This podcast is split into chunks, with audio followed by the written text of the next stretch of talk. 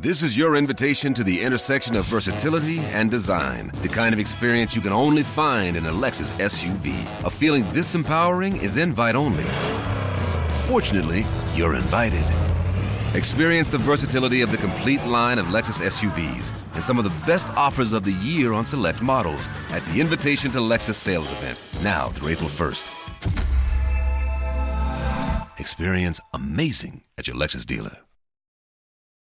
Er glaubte, Herbert Wehner, sein Parteifreund Herbert Wehner, habe ihn meuchlings ermordet, habe ihn um seine Kanzlerschaft betrogen. Brandt glaubte, das war ein Komplott zwischen Wehner und Honecker mhm. mit dem Guillaume. Sie lassen ihn über die Klinge springen. Er kämpfte um eine normale Kanzlerschaft. Er wollte nicht sagen, ihr dürft meine Kanzlerschaft nur auf die Ostverträge reduzieren. Und in dem Sinne kam er sich als gescheitert hervor. Und Wehner war der Meuchelmörder. Mhm. Damals plagten ihn Selbstmord. Heimatgedanken.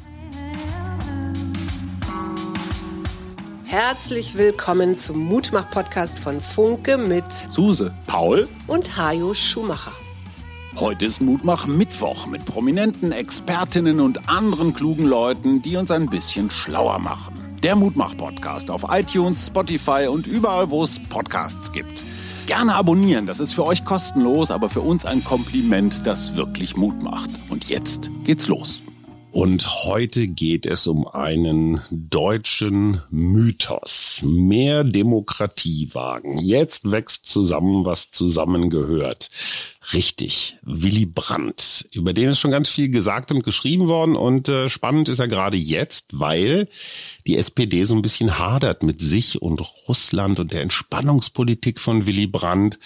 Und ich freue mich sehr, dass ich ein, darf ich Urgestein sagen oder ist das eine Beleidigung? Keine Beleidigung, kein Problem. Gunther Hofmann, der jahrzehntelang die Zeit vollgeschrieben hat mit klugen Texten über die Sozialdemokratie, hat, nachdem er Helmut Schmidt in einem dicken Buch porträtiert hat, sich jetzt Willy Brandt zugewandt. Äh, Sozialist, Kanzler, Patriot. Kriegen wir schon mal gar nicht zusammen heute, ne? Sozialist und Patriot, geht das?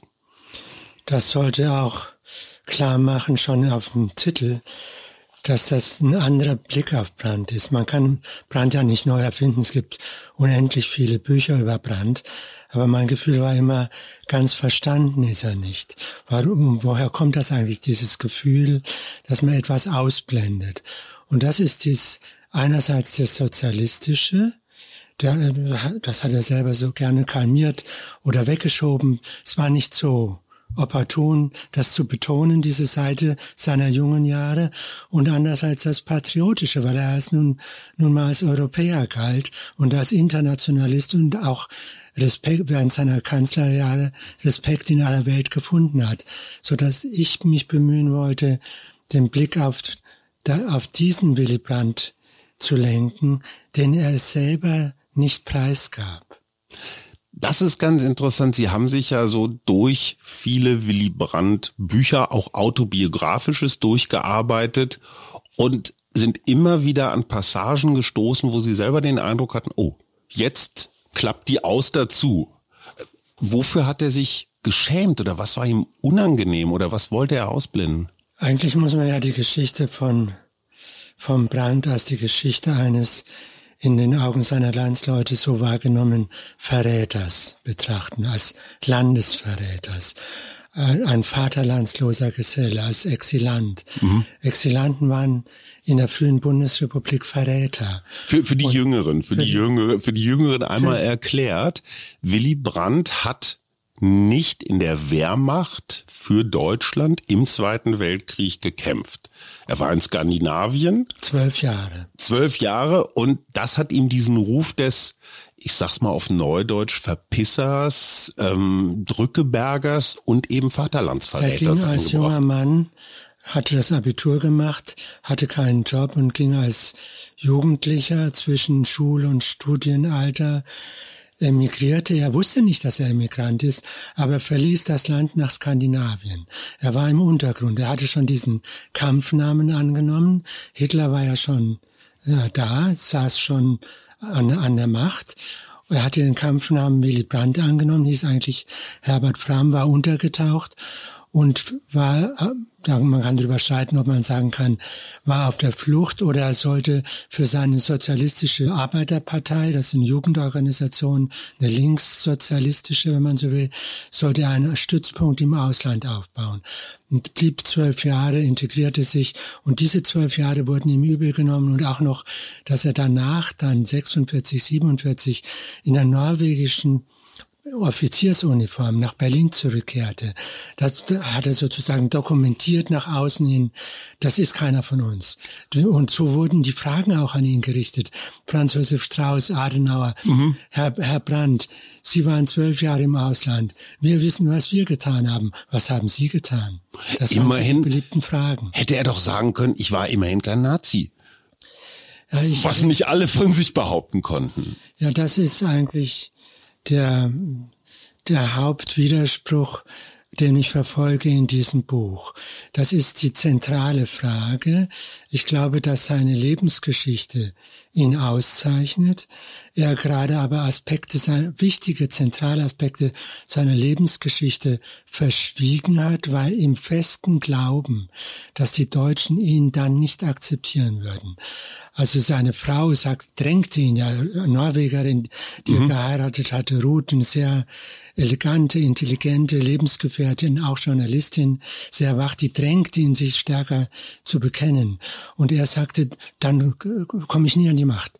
Und ich glaube, das wirft ein Licht auf die Deutschen. Er hatte mit dieser Annahme recht.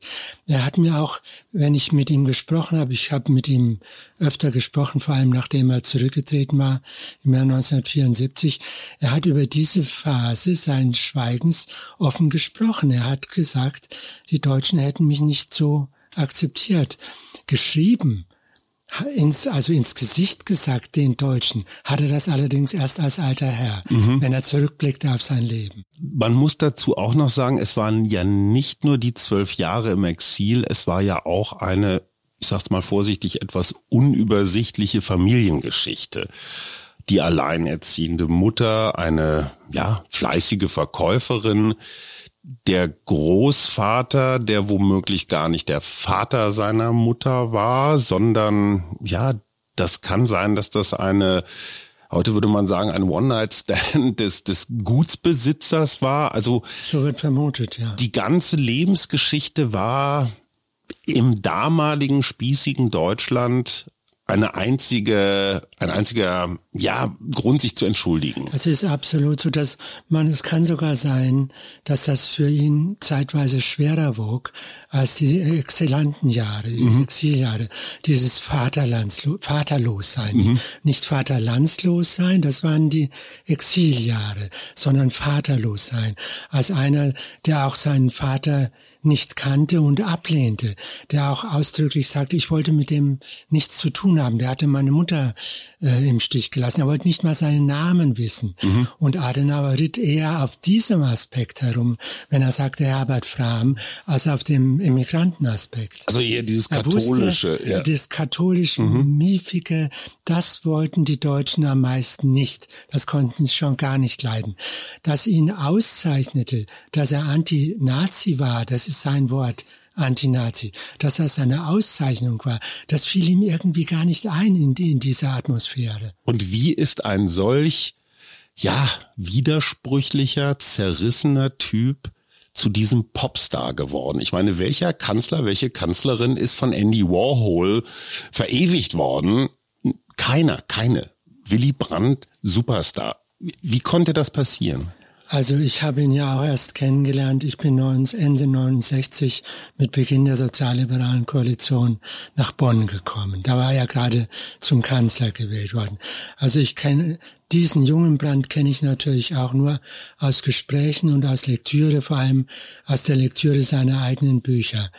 Wichtig auf, in dieser Hinsicht, was ihn zum Popstar gemacht hat, ist, glaube ich, zu wissen, dass er als junger Mann im Exil ein Star war. Also Bruno Kreisky, mhm. ein jüdischer, österreichischer Sozialdemokrat, auch als junger Mann Sozialist, auch in der Emigration in Schweden und, Nor und Norwegen, hat von ihm gesagt, er war unser Held junge Frauen, die ihn kennenlernen, im Untergrund gibt eine berühmte Geschichte von einer holländischen Jungsozialistin, die ihn 1933, 34 in Holland im Untergrund kennenlernte. Die sagt, wir haben ihn angehimmelt. Er war der schönste von allen. Er war der verführerischste. Er war charmant. Er war intelligent und er war unser Stimmführer. Also er war beide, er war nicht nur ein Frauenheld und ein Freund für Freunde in der Emigration, sondern er war gleichzeitig jemand, der früh auf den Begriff zu bringen vermochte, was sie sich für ein Europa wünschen sollten. Das haben sie natürlich mitbewundert. Diese Verbindung zwischen verführerisch charmant, intelligent und weitsichtig, ein bodenständig und intellektuell. Und gut aussehen, so wie wir eigentlich. Aussehend, wie ja. man sich's wünschen Was ich an Willy Brandt, ich glaube, das kühnste fand, war der Slogan oder ein Slogan, mit dem er in den 72er Wahlkampf gegangen ist. Ein insofern legendärer Wahlkampf, weil 48,5 Prozent hat es nie wieder gegeben für einen sozialdemokratischen Kandidaten. 91 Prozent Wahlbeteiligung auch das historisch. Und der Slogan lautete, Deutsche, wir können stolz sein auf unser Land. Eine Unverschämtheit gegenüber den Konservativen, die ja das Patriotische für sich eigentlich gepachtet zu haben scheinen. Das ist dreist, oder? Ja, das war eine, eine Erfindung von Albrecht Müller und der Abteilung 5 im Kanzleramt. Mhm. Man muss aber sagen, eine sehr kluge Erfindung.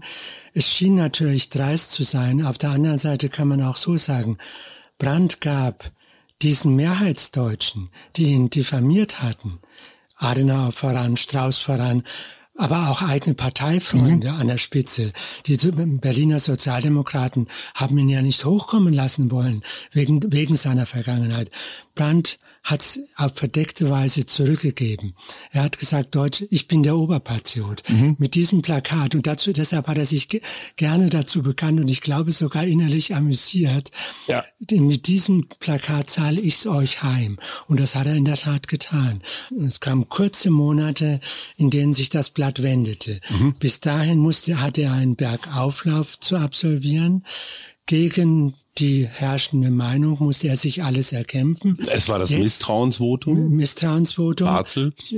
Dann, dann mussten Neuwahlen angesetzt werden. Die Ostverträge standen auf der Kippe.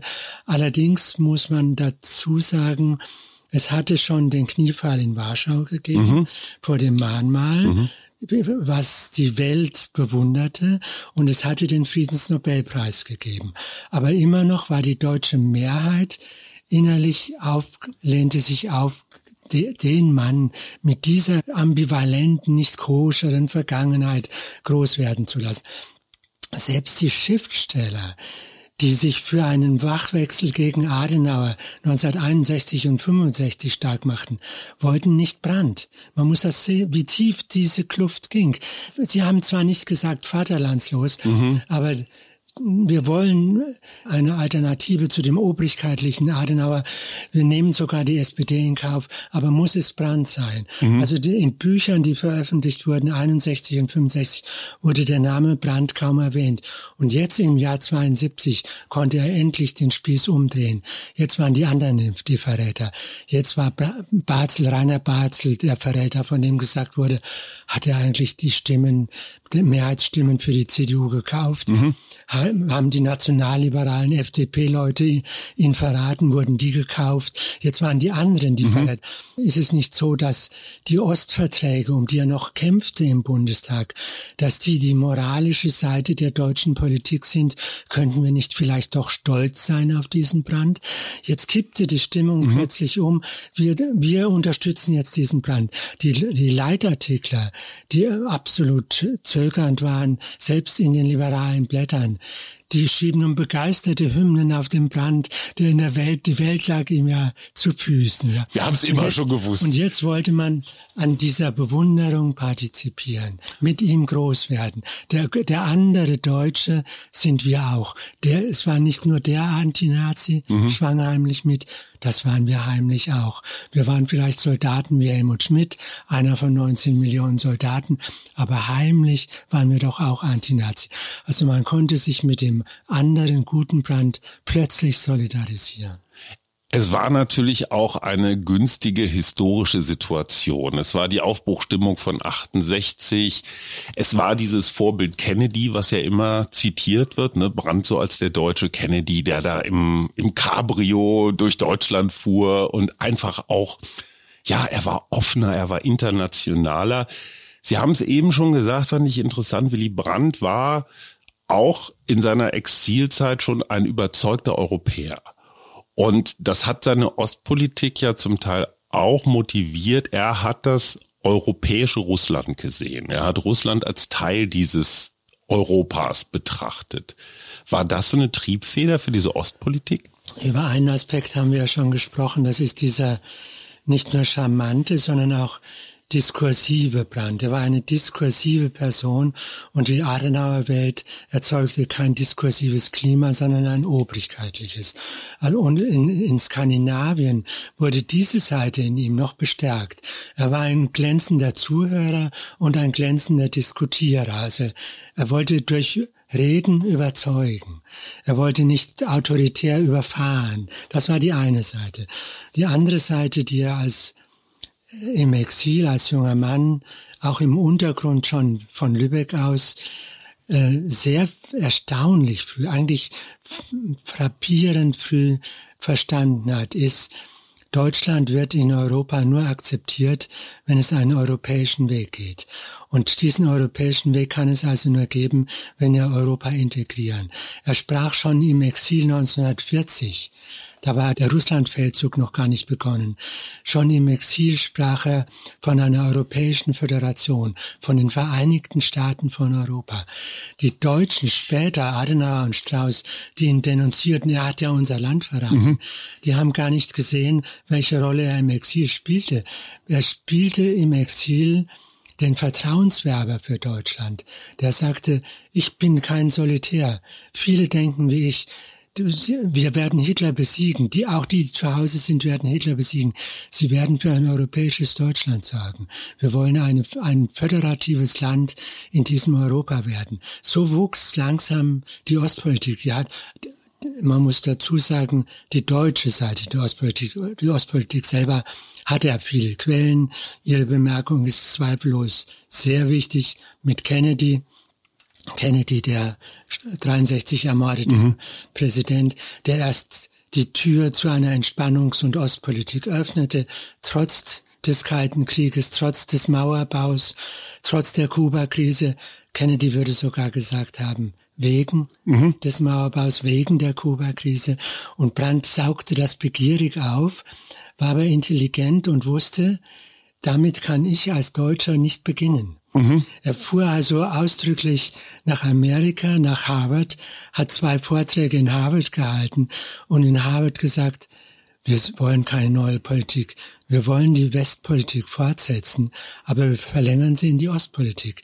Die beruht auf der Westpolitik. Das ist unser Anker. Es war mehr als Rückversicherung. Er hat den radikalen Moment des Neuen der Ostpolitik gar nicht ausdefiniert, aber er hat erstmal die amerikanische Plattform gesucht. Mhm. Er wollte, ich bin ein Bündnisgenosse von diesem modernen Kennedy, der ist diskursiv wie ich, eine diskursive liberale Politikmethode, dafür stehen wir, und er will den Kalten Krieg beenden. Und dafür stand nun auch er, und er sagt, ich bin ja in Berlin regierender Bürgermeister, mhm.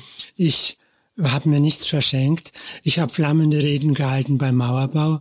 Ich war an der Spitze der, Pro der Protestanten. Mhm. Ihr könnt mich nicht als Weichei und Piesnick bezeichnen. Ich bin nicht einfach ein Pazifist. Ich weiß, wenn man Härte verlangt ist. Aber deshalb weiß ich auch, wann man verhandeln muss. So, und jetzt machen wir mal einen großen Sprung. Damals sind sehr, sehr viele Menschen wegen Willy Brandt in die SPD eingetreten. Wahrscheinlich der größte Mitgliederzuwachs in der Geschichte der Partei. Alle hatten das Foto. Willy mit der Fluppe im Mundwinkel an der Mandoline hing, glaube ich, neben Jimi Hendrix so in jeder WG. Und 50 Jahre später. Ein, Ikon, ein, ikonisches Foto. Ein absolut ikonisches Foto. So und auf einmal überfällt Putin die Ukraine. Und ganz viele dieser inzwischen ja gealterten Sozialdemokratinnen und Sozialdemokraten denken, war das alles falsch? War der Willi zu naiv, zu gutgläubig, zu romantisch, dass er dachte, man kann dieses Russland mal eben so, ja, in ein Bündnis bewegen? Können Sie diesen, diesen Zweifel heute nachvollziehen? In der deutschen Geschichte war Russland immer ein umstrittener Punkt.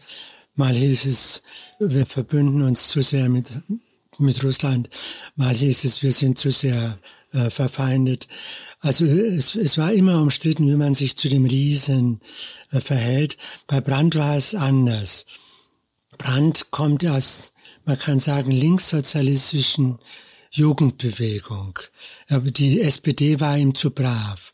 Und in dieser Jugendbewegung lernte er keine Berührungsängste gegenüber Kommunisten mhm. zu haben. Das so äußerte sich später an seiner Beziehung zu Herbert Wehner, der als junger Kommunist auch im Untergrund im Exil begonnen hatte. Mhm.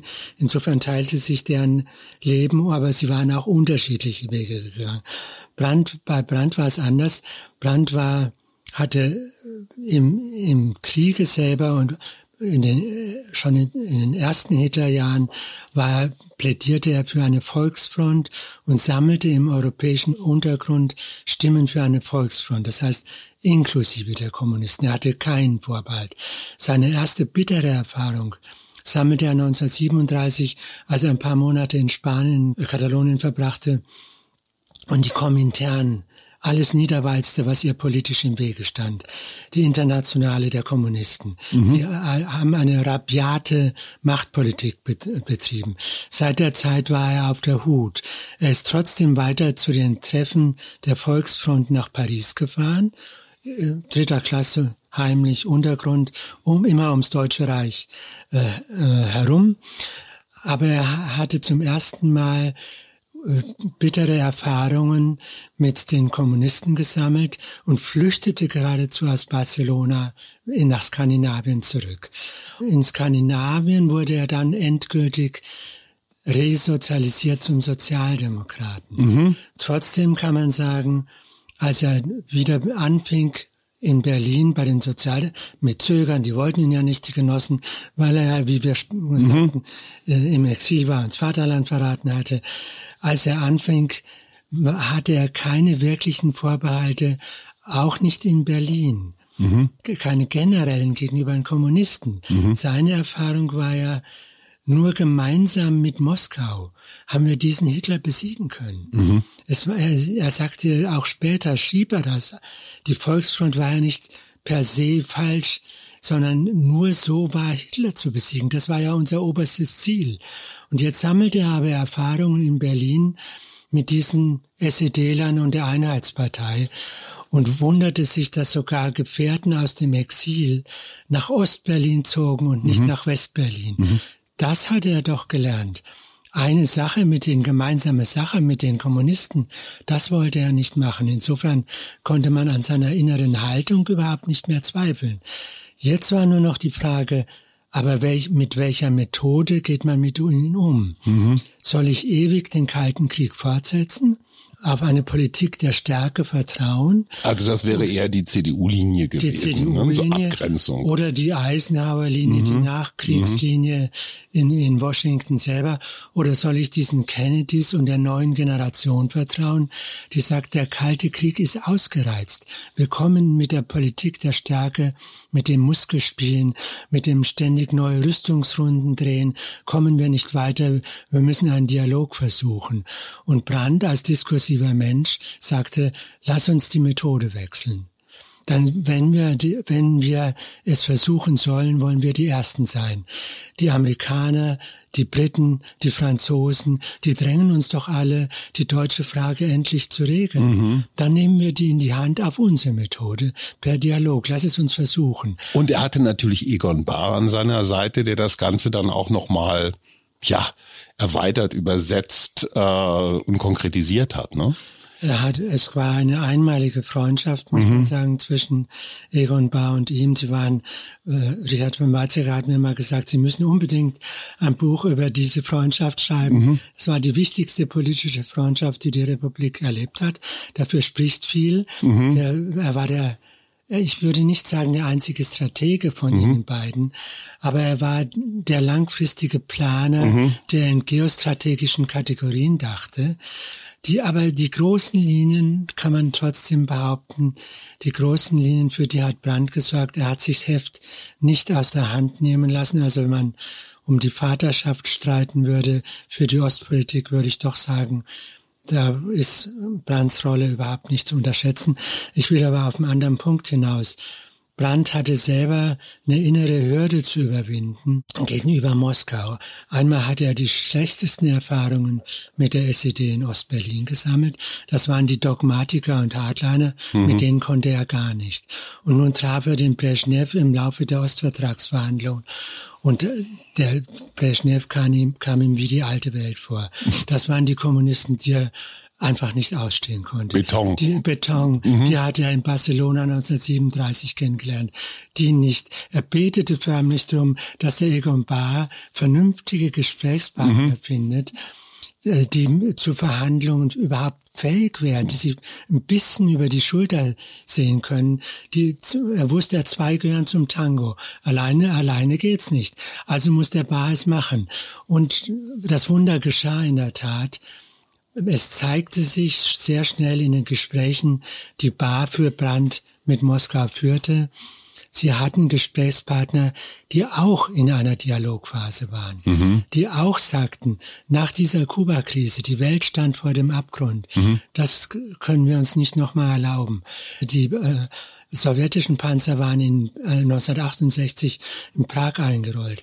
Das war schon, natürlich war das eine Demonstration, brutale Demonstration der Stärke, aber Genscher hat immer gesagt, es war gleichzeitig der Beweis, dass sie einer Niederlage entgegengehen. Sie sind zu schwach geworden, um nicht mit Panzern aufhören mhm. zu müssen. Und diese Chance hat Bahr, der ein kluger Verhandler war, mhm. gerochen, gewittert und genutzt. Es kam dann zu diesem Methodenwechsel und zu einem, zu einer dialogisch entfalteten Ostvertragspolitik. Sie haben das Wort Methodenwechsel jetzt schon häufiger verwendet. Das klingt so einfach, aber es ist natürlich eine wirkliche Kehrtwende.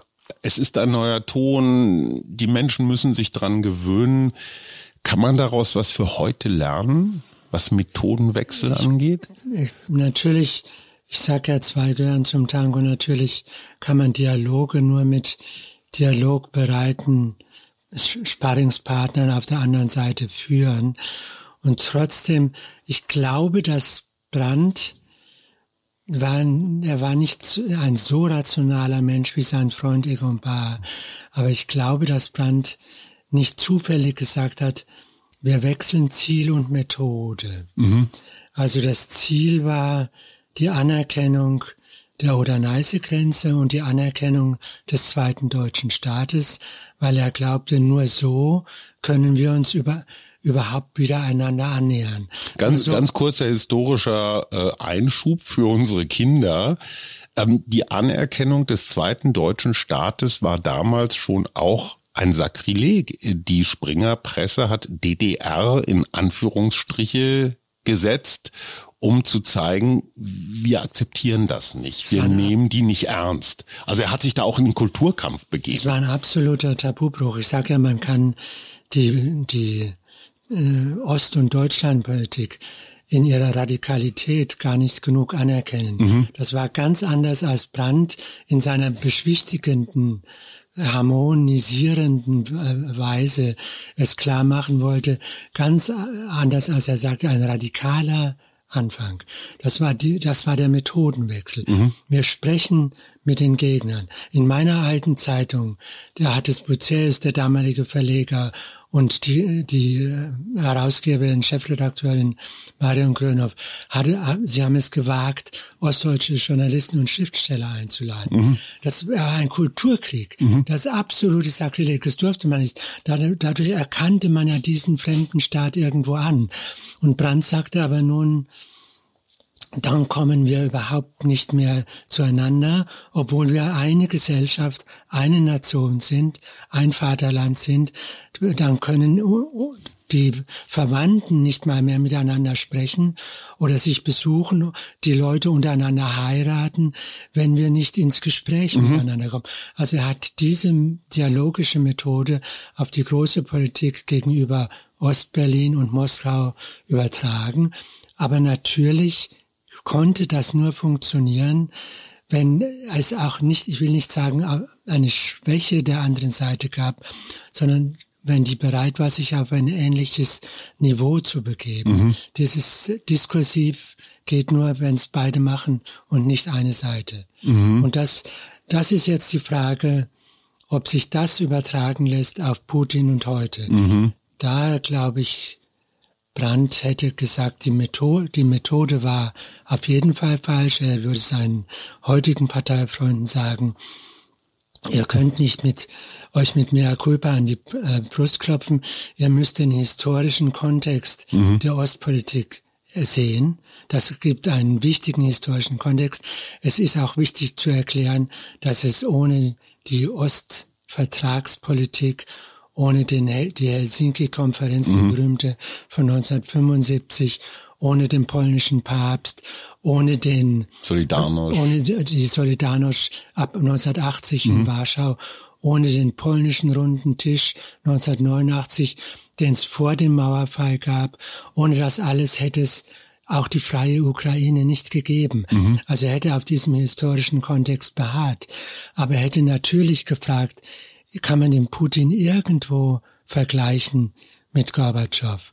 Den Gorbatschow hat er für einen über und auch Raisa, dessen Frau, mhm. hat er für überzeugte Europäer gehalten. Mhm. Von denen hat er geglaubt, nur die die schreckliche europäische Geschichte hat ihn auf den kommunistischen Weg geführt. Eigentlich ist er im Sozial, ein Sozialdemokrat im Herzen, mhm. so wie er von dem Polen Jaruzelski, dem, dem polnischen General und mhm. Präsidenten mhm. in Warschau sagte, eigentlich ist er im Herzen ein Sozialist, ein Sozialdemokrat wie ich und die Geschichte hat uns auseinandergerissen. Aber er hätte... Putin, er war schon auch ein Romantiker, ne?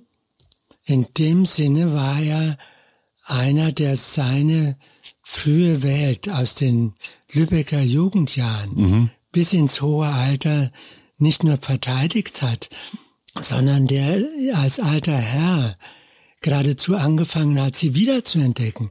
Er hat ja einen begeisterten Essay über Rosa Luxemburg geschrieben. Ja. Plötzlich konnte ihm niemand mehr was anhaben. Er konnte sich ja zu seinen jungen Jahren bekennen. Mhm. Da kann man sagen, sozialistische Romantik, was ich, das ist gar nicht falsch. Was ich nicht sagen würde, wie die FAZ das nach Ausbruch oder nach Einmarsch der russischen Truppen in der Ukraine geschrieben hat. Er war die, die romantische Figur des postheroischen Zeitalters. Mhm. Das würde ich nicht sagen. Er war, das war ein Aspekt. Ein er war ein Idealist. Mhm. Er konnte sich, er träumte von Europa. Dass diesen, er träumte von einer sozialistischen Welt.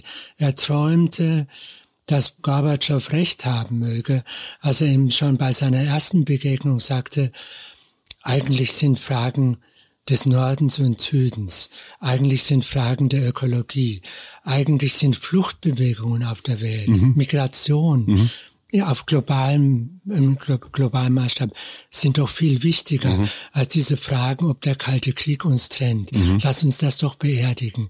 Und da war natürlich Brandt am Papier gepackt. So hat er in seiner Jugend auch gedacht. Dieses Träumen von einer besseren Zukunft, ob die jetzt sozialistisch ist oder nicht, das fehlt mir heute. Ich treffe dann und wann ja auch mal einen Sozialdemokraten oder eine Sozialdemokratin. Ich habe das Gefühl, dieses für eine bessere Zukunft, das ist weg oder beziehungsweise so sehr viel unkonkreter. Bei Willy Brandt hatte man die Idee, ja, Europa. Hm? So. Wofür steht die Sozialdemokratie heute? Was ist heute der Traum der sozialdemokratische, also, auf den sich alle verständigen können?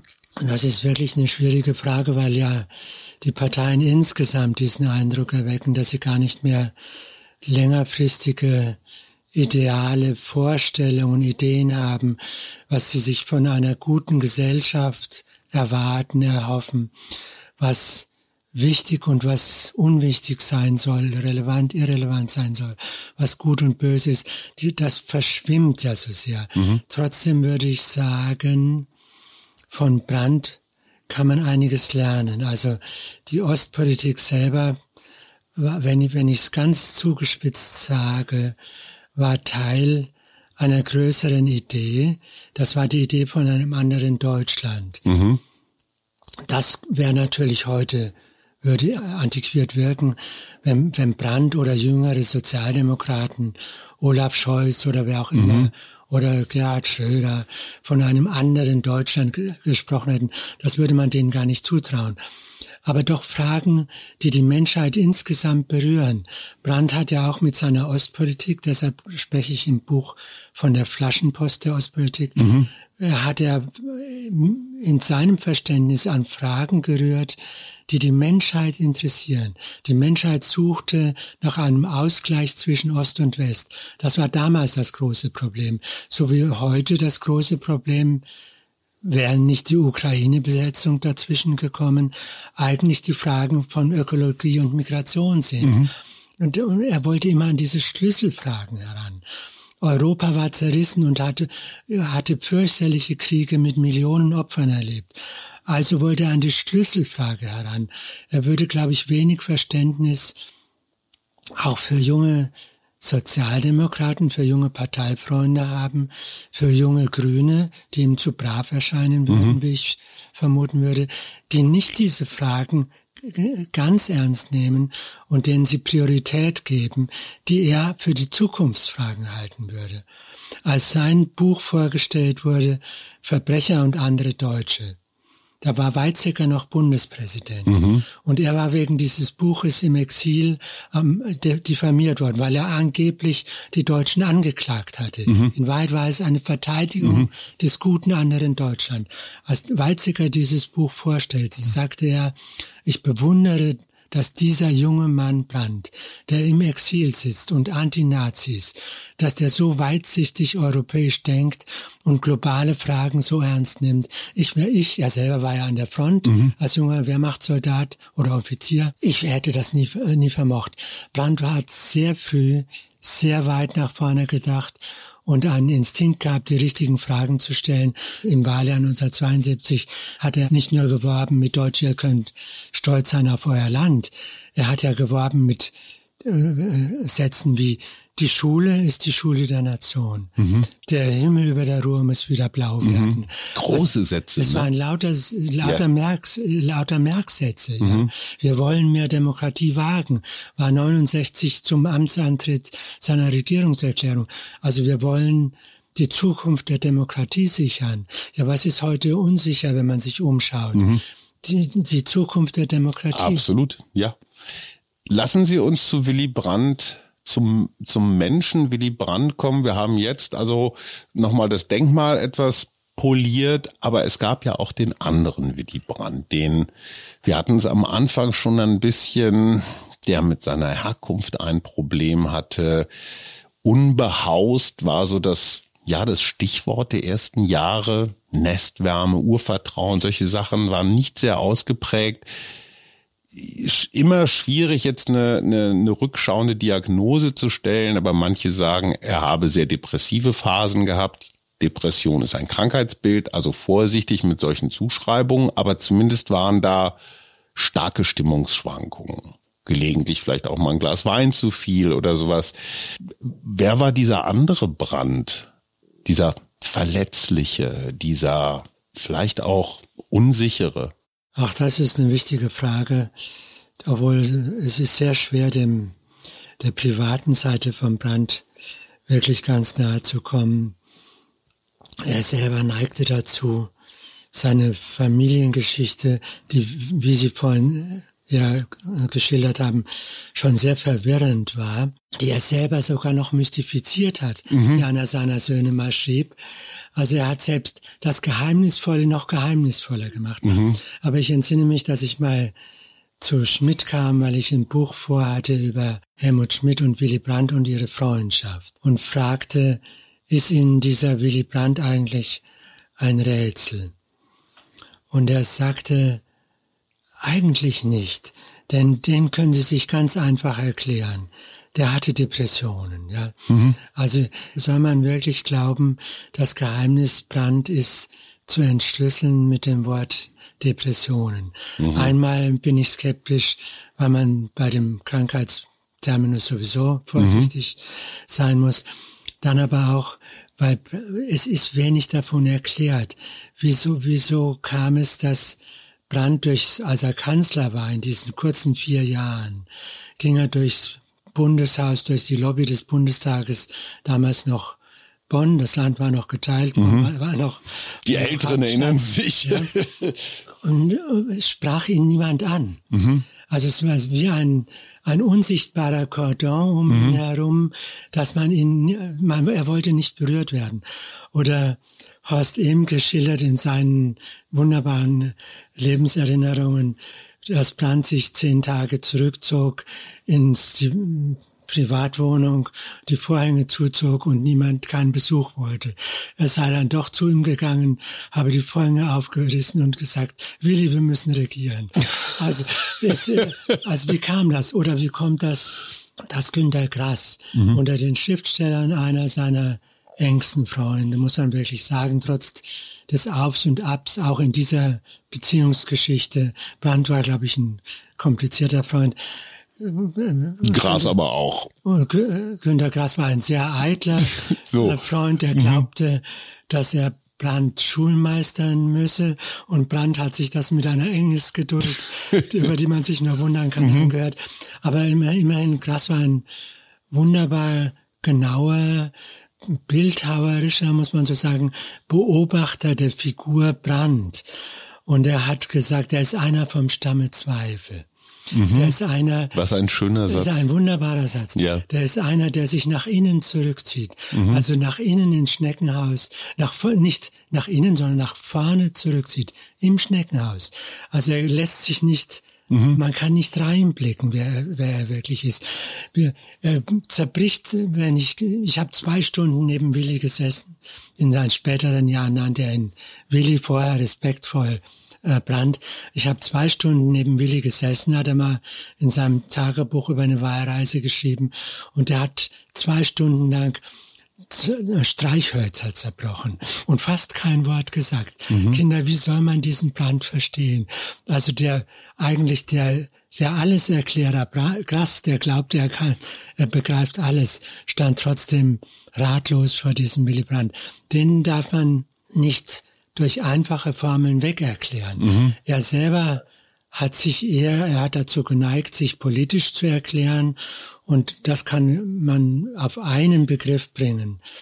Er nannte seine Jugendmemoiren, er hat ja viel Bücher über sich geschrieben, mhm. er nannte seine Jugendmemoiren Links und Frei. Und das war der Titel, nachdem er es zuerst nennen wollte, lieber rot als braun. This is your invitation to the intersection of versatility and design. The kind of experience you can only find in a Lexus SUV. A feeling this empowering is invite only. Fortunately, you're invited.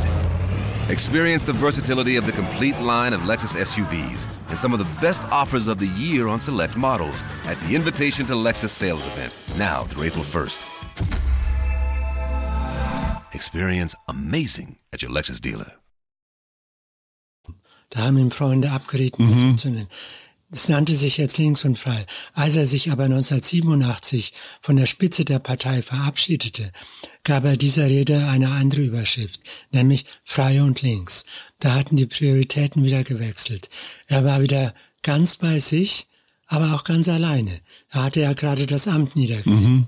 Also wenn er ganz bei sich war, gehörte er auch keiner Partei mehr an, sondern da sprach er nur für, das war der geheimnisvolle Brand, da sprach er nur für sich, er war ganz frei, ganz autonom, mhm. ohne Linkssein zu vergessen.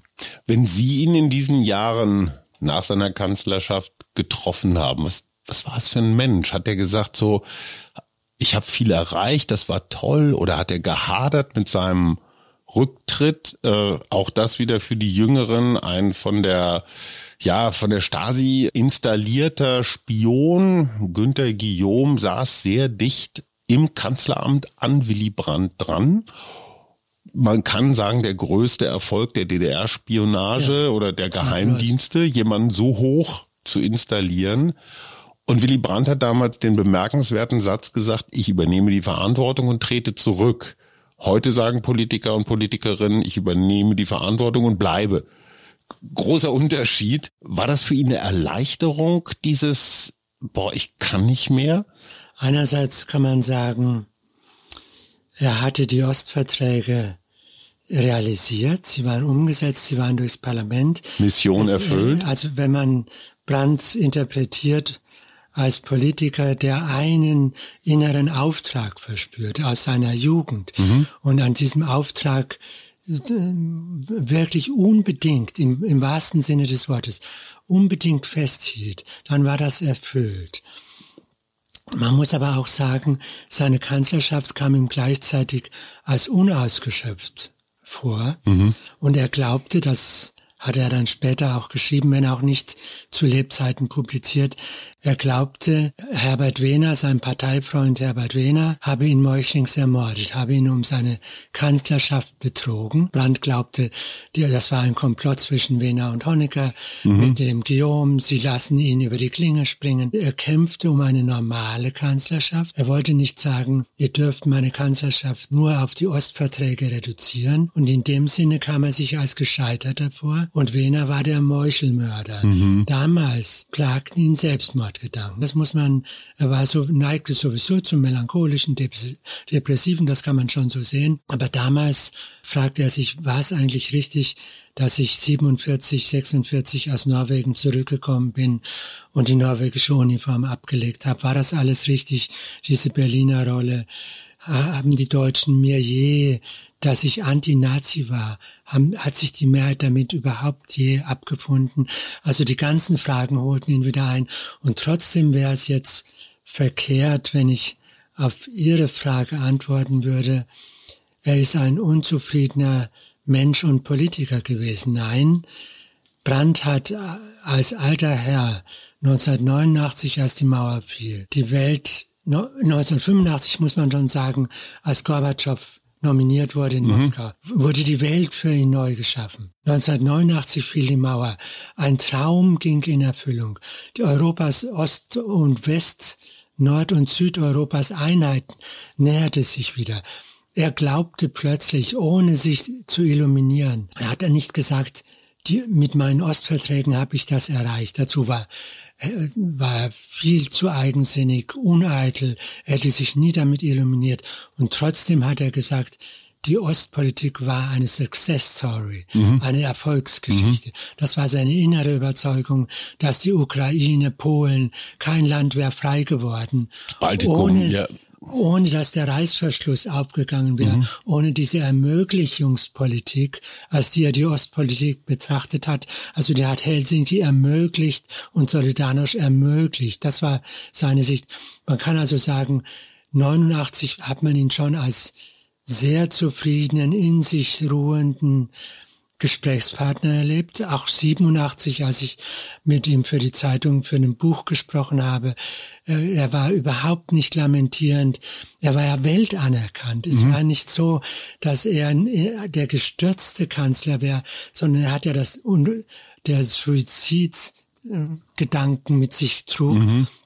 sondern er hat ja das seltene Kunststück fertiggebracht, nach nur vier Jahren zurücktreten zu müssen und in der Weltachtung nichts einzubüßen. Mhm. Ja, man kann sogar sagen, er wurde nicht, nicht etwa sozialistische Internationale, mhm. deren Präsident er wurde, oder internationale UN-Kommissionen, Nord-Süd-Kommissionen, die er geleitet hat.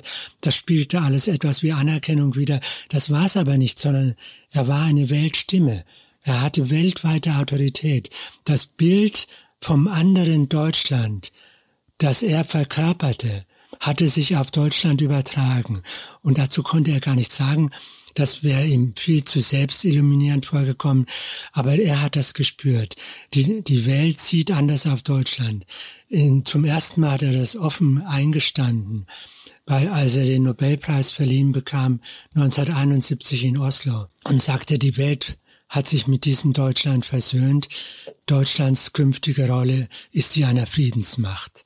Da spürte man, jetzt glaubt er, seine Botschaft ist eigentlich bei den Mehrheitsdeutschen angekommen. Mhm. Sie haben sie alle erlebt. Willy Brandt, Helmut Schmidt, Gerhard Schröder, Olaf Scholz.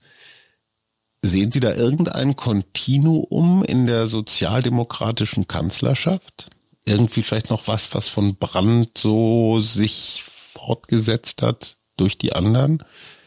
Ich meine, Schröder, so hol mir mal eine Flasche Bier oder so, ist so ein Gegenentwurf zu Brandt auf eine Art, ne? Von seiner ganzen Rustikalität her. Ich meine, Schröder hat von sich gesagt, je nach Laune oder vielleicht auch je nach Situation, in der er sich gerade befand, ich bin mehr Helmut Schmidt Kanzler mhm. oder ich bin mehr Willy Brandt Geschöpf. Das konnte bei Schröder absolut wechseln. Mhm. Er hat innerlich geglaubt, er habe von beiden etwas. Das mag anmaßend gewesen sein, mhm. obwohl er auch ganz anders als dieses machohafte Auftreten von ihm so suggeriert. Ganz anders hat er sich eigentlich nicht geschmückt, mhm. damit in den Fußstapfen irgendeines der Großen zu stehen, was bis heute gar nicht so verstanden wird. Mhm. Deshalb konnte er auch sozusagen als Geschäftsmann in russischen Diensten nach Niederlage mhm. der Wahlen neu anfangen, ohne zu träumen, von einer Rolle als Stimme mit Autorität. Mhm, Helmut, und so. Helmut Schmidt war bei meiner Zeitung 30 Jahre Herausgeber und weltangesehener Leitartikler. Ja? ja, ja. Also die haben alle von solchen Rollen geträumt. Und Brandt war sowieso eine Stimme mit Weltautorität, der überall, ob er nach Indien, nach Peking, mhm. nach Washington, nach Südafrika kam, überall haben die Leute ihn ernst genommen, nicht weil er Ämter hatte, sondern weil er dieser andere Deutsche war, der früher Anti-Nazi und die Ostverträge realisiert hat. Und der Mann, der auf die Knie gefallen war in Warschau mhm. und mehr Demokratie tatsächlich wagte. Gut, das alles gab es und gibt es natürlich so nicht. Scholz würde auch, glaube ich, gar nicht wagen, sich daran zu messen. Manchmal spürt man so ein bisschen, er möchte der Helmut Schmidt von heute sein. Mhm. Es ist im gewissen Sinne auch ungerecht, jemanden wie Brandt zum Maßstab zu nehmen, weil Brandt hatte das Leben Wunden geschlagen. Und er hatte und es, es war eben groß geworden in Lübeck bis 33, dann in zwölf Jahre Emigration, dann langsam wieder Aufstieg in, in Berlin als Regierender, bis er Außenminister in der großen Koalition und Kanzler wurde, das war doch etwas anderes. Das Leben hatte ihm Wunden zugefügt und er musste selber auf Wundheilungskräfte mhm. vertrauen. Mhm. Das musste er lernen, damit umzugehen.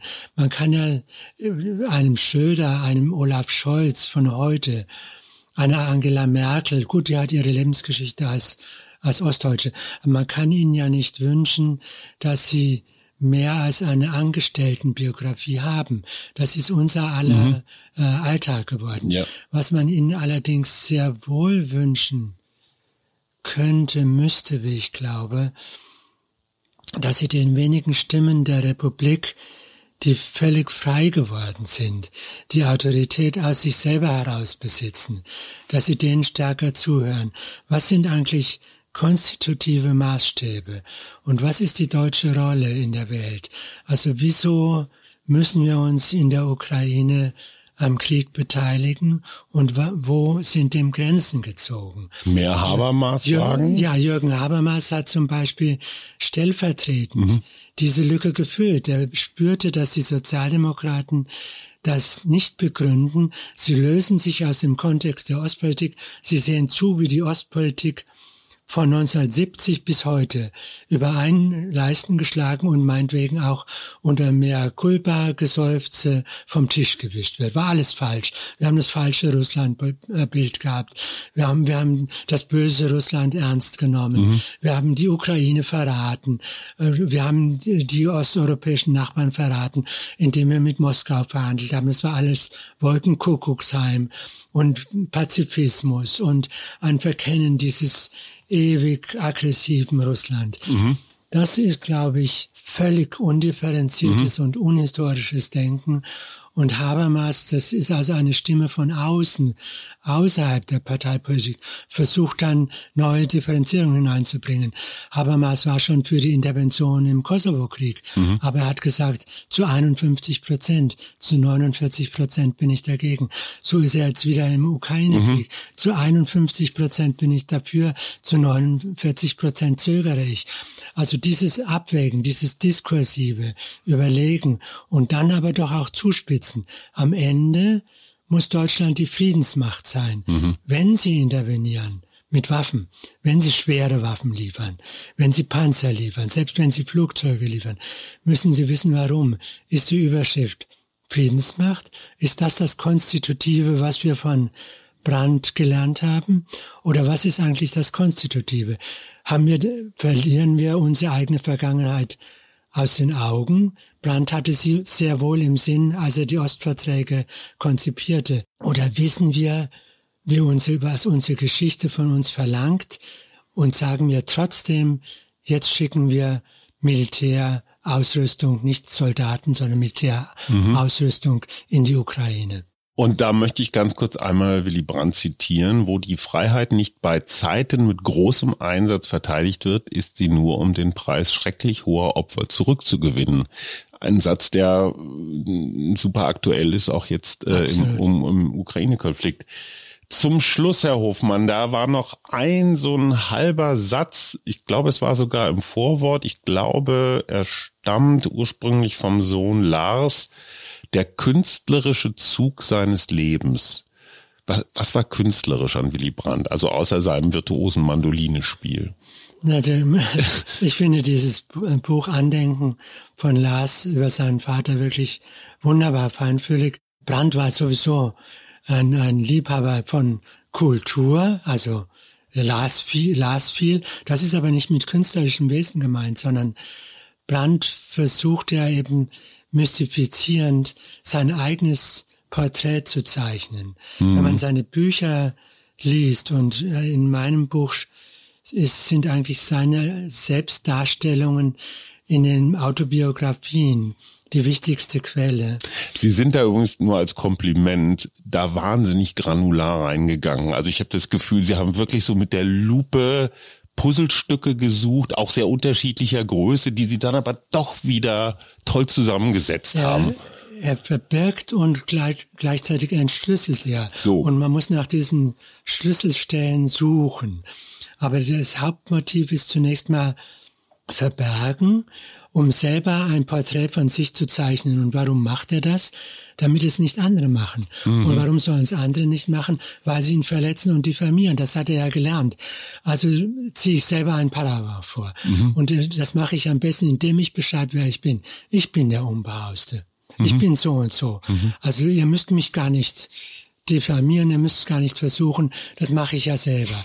Und trotzdem ist das eine Verschlüsselung, Trotzdem bleibt, dass er nur in ganz wenigen Sätzen zu erkennen gibt, was er wirklich glaubt. Einen Satz möchte ich doch noch von ihm gerne zitieren. Er ist ja so überraschend in seinem Urteil über den deutschen Widerstand 20. Juli, weil er kommt ja nicht aus dem preußischen Offiziersmilieu, mhm. sondern er ist ja Anti-Nazi aus der deutschen Arbeiterbewegung heraus, mhm. aus, einem, aus einer ganz anderen Vorgeschichte. Und trotzdem möchte er sie versöhnen. Also sein Mentor in den Lübecker Jugendjahren, Chefredakteur des Volksbote, war Julius Leber. Mhm ein Sozialdemokrat, mhm. der ihn in der SPD halten wollte, von dem der junge Willi aber sagte, der ist mir zu brav. Mhm. Ich schließe mich den Sozialisten an. Mhm. Ich gehe einen linksradikalen Weg. Das war der eine, den er wieder zu verehren lernte. Und dann besuchte ihn zwei Wochen vor dem Attentat des 20. Juli Adam Trotzu-Solz. Wir der, sind im Jahre 1944. 44, mhm. Der ermordet wurde als Mitattentäter. Hier in Plötzensee. Mit, in Plötzensee. Mhm. Als Mittäter von Stauffenberg, ja. Der besucht ihn zwei Wochen vor dem Attentat und sagt, ich bringe Ihnen Grüße von Julius Leber. Und sie reden über die Zeit nach dem Kriegsende. Und Brandt sagt, schreibt später in seinen Büchern, für mich war das die deutsche Koalition. Schon ein merkwürdiges Wort. Mhm. Und nicht nur das, er sagt nicht nur, es ist die deutsche Koalition, sondern er sagt, von der Radikalität des Wollens der Offiziere haben wir nicht genug gehabt. Das ist einer der, dieser Sätze, mhm. die sich mir so eingeprägt haben. Mhm. Er, nie trat er den Deutschen gegenüber als moralischer Ankläger auf. Nie hätte er gesagt, ich bin Widerstandsheld wie diese Offiziere oder Julius Leber, der ja auch ermordet äh, worden mhm. ist, hatte sich in Berlin versteckt, mhm. wurde dann auch entdeckt und ermordet. Das hätte Brandt nie gesagt, aber er hat dann doch an versteckten Stellen gesagt, von der Radikalität dieses Wollens hätte ich gerne etwas äh, den Deutschen gewünscht. Oder er sagt sogar, schreibt als alter Herr, wenn man mich fragen würde, weshalb ich in die Politik gegangen bin, dann würde ich Ihnen antworten, es geschah am 20. Juli. Punkt. Mhm. Kein Wort mehr. Wow. Gunther Hofmann, Willy Brandt, Sozialist, Kanzler, Patriot, eine Biografie, ich würde einfach sagen die Biografie im CH Beck Verlag erschienen. Lieber Gunther Hofmann, ganz, ganz vielen Dank für ja, Einblicke, die ich bislang so noch nicht hatte. Schön, dass Sie da waren. Ich bedanke mich. Das war der Mutmach-Podcast von Funke. Jeden Montag, Mittwoch, Freitag ganz frisch. Unterstützt uns bei steady.fm, folgt uns auf Instagram oder hinterlasst gerne eine nette Bewertung. Wir hören uns.